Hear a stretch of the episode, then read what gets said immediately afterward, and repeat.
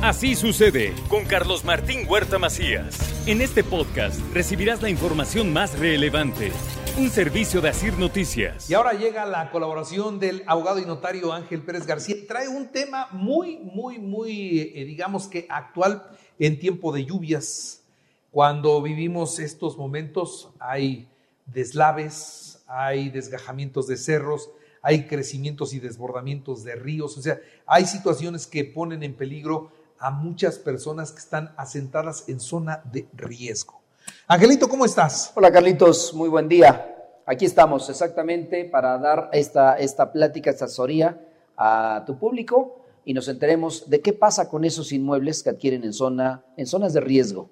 Y zonas de riesgo, pues son muchas, en muchos sentidos. Sí, caray, y, hay unas que no se tendrían que vender porque son incluso zonas federales. Totalmente. Pero se, se, se, avivan algunos y venden en las márgenes de los ríos donde no tendría que asentarse nadie. Así es. Ahorita viene una crecida y se lleva la casa y se lleva la familia completa. Y, y, no solamente, no solamente son, son ese tipo de zonas. Por ejemplo, todas las, las eh, afluencias del Atoyac, toda esa parte eh, que, son colonias a veces no tan populares, pero que son colonias en las cuales, imagínate el Atoyac, y seguramente te has, eh, has de recordar que hace algunos años creció tanto el Atoyac que en colonias que están aquí por, por que se llama creo que Bosques del Atoyac o Rivera del Atoyac, inundó las casas hasta cierto nivel. Entonces creo que ese es el, tema del día de hoy. Bueno, pues con atención te escucho.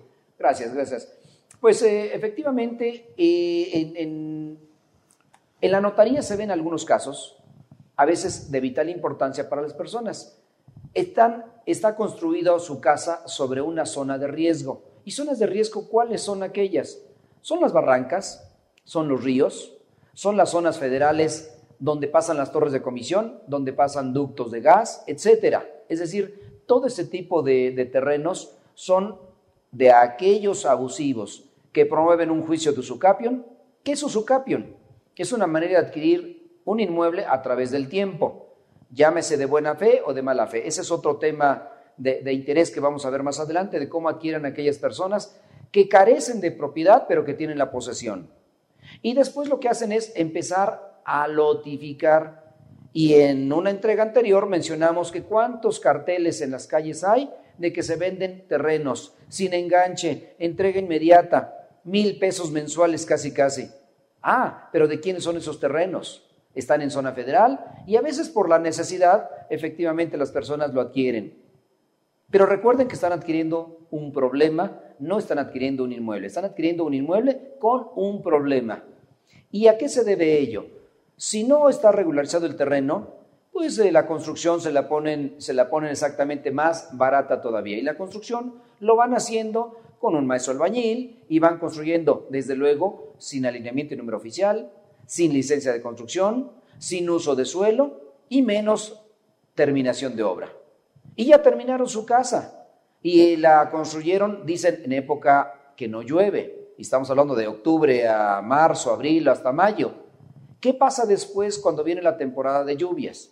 Todas esas márgenes de los ríos, de las barrancas, se inundan totalmente por descuidos, por basura, porque están llenos de maleza, de matorrales, de árboles, o porque simplemente crece la afluencia del río y después pierden sus propiedades.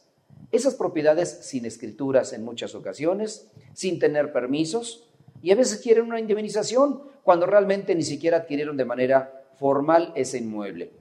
Y quieren transmitir a veces la propiedad a otra persona antes de que les llegue a pasar esa desgracia y tampoco tienen escritura. Y en algunas ocasiones, ya teniendo la escritura, va la persona que adquiere al, servicio de eh, obras públicas y le dicen que está afectada, que no se puede construir, ya está construido. A veces sin escritura o con escritura ya está construido. Entonces, todos esos, esos eh, inmuebles carecen a veces de servicios básicos, como luz, drenaje, agua, y menos pavimentos si no tienen lo primero. Es decir, son asentamientos irregulares. ¿Cuántas veces también hemos visto invasiones en determinados predios? Hace algunos años, si estaban cerca de la ciudad, invaden los predios, constituyen una asociación civil y se convierte en propietaria esa asociación civil de determinados terrenos y después se los reparten. y se los reparten sin tener escritura. Entonces se genera otro conflicto social con todos aquellos inmuebles que adquieren también sin escritura. Todo esto lo comento porque ¿cuántas personas poseen ese inmueble pero nunca tienen la propiedad? Recordemos que la posesión y la propiedad no es lo mismo. Posesión es detentar un bien inmueble y, tener la propiedad es detentar un título que acredite la legítima propiedad y posesión de ese inmueble. Y si no se tiene ese, ese, título de propiedad, pues entonces la posesión es una posesión, una posesión del inmueble totalmente diferente a tener la propiedad.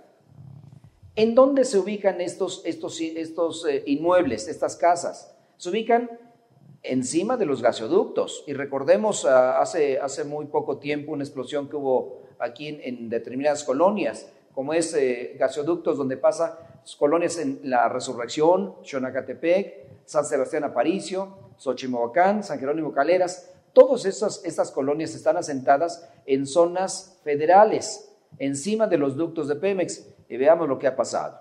Entonces creo que es tomar en cuenta estas consideraciones para poder adquirir una propiedad, acudir con su notario, con el vendedor, verificar alineamiento y número oficial, verificar el uso de suelo para que con estos datos indispensables y mínimos podamos adquirir un bien inmueble sin tener esos problemas. Desde luego, acudiendo con el notario de su preferencia y revisando perfectamente esa documentación para evitar conflictos mayormente eh, que pueden ser una desgracia, que lo hemos visto, y que el día de mañana, por ejemplo, van a expropiar o van a indemnizar a aquellas personas que tienen posesión de esos terrenos y no tienen escritura. Y para que el gobierno pueda indemnizar, le dice al cliente, a ver, dame tu escritura. No, pues no tengo. Y también se genera otro problema derivado de la adquisición errónea que se hizo en un principio. Entonces, creo que es eh, menester hacer hincapié en acudir con su notario para que hagan las escrituras de manera correcta, revisando previamente que todo esté en orden en la documentación respectiva. Aquí evitando, además de un problema, y por sobre todas las cosas, una desgracia. Sí, sí, sí, totalmente. Y es, se puede prevenir, porque imagínense, digo, ¿cuántas casas están construidas debajo de las torres de Comisión Federal? Muchísimas. Cuando realmente es una zona federal y se constituye una servidumbre de paso, y así se hace, una servidumbre de paso, porque el día que una, unos cables o van a hacer reparaciones por debajo de esas torres, pues van a pasar camiones y si están inundados de casas, habitaciones o terrenos apropiados indebidamente, ¿por dónde van a pasar? Y se genera otro problema sobre un problema que ya tenemos. Entonces creo que es necesario evitar esos conflictos acudiendo con su notario y revisando perfectamente bien la documentación de ese inmueble que van a adquirir. Muy bien. Señor abogado y notario, muchas gracias. Carlitos, con mucho gusto para ti y para tu amable público. Gracias. Así sucede con Carlos Martín Huerta Macías. La información más relevante, ahora en podcast. Sigue disfrutando de iHeartRadio.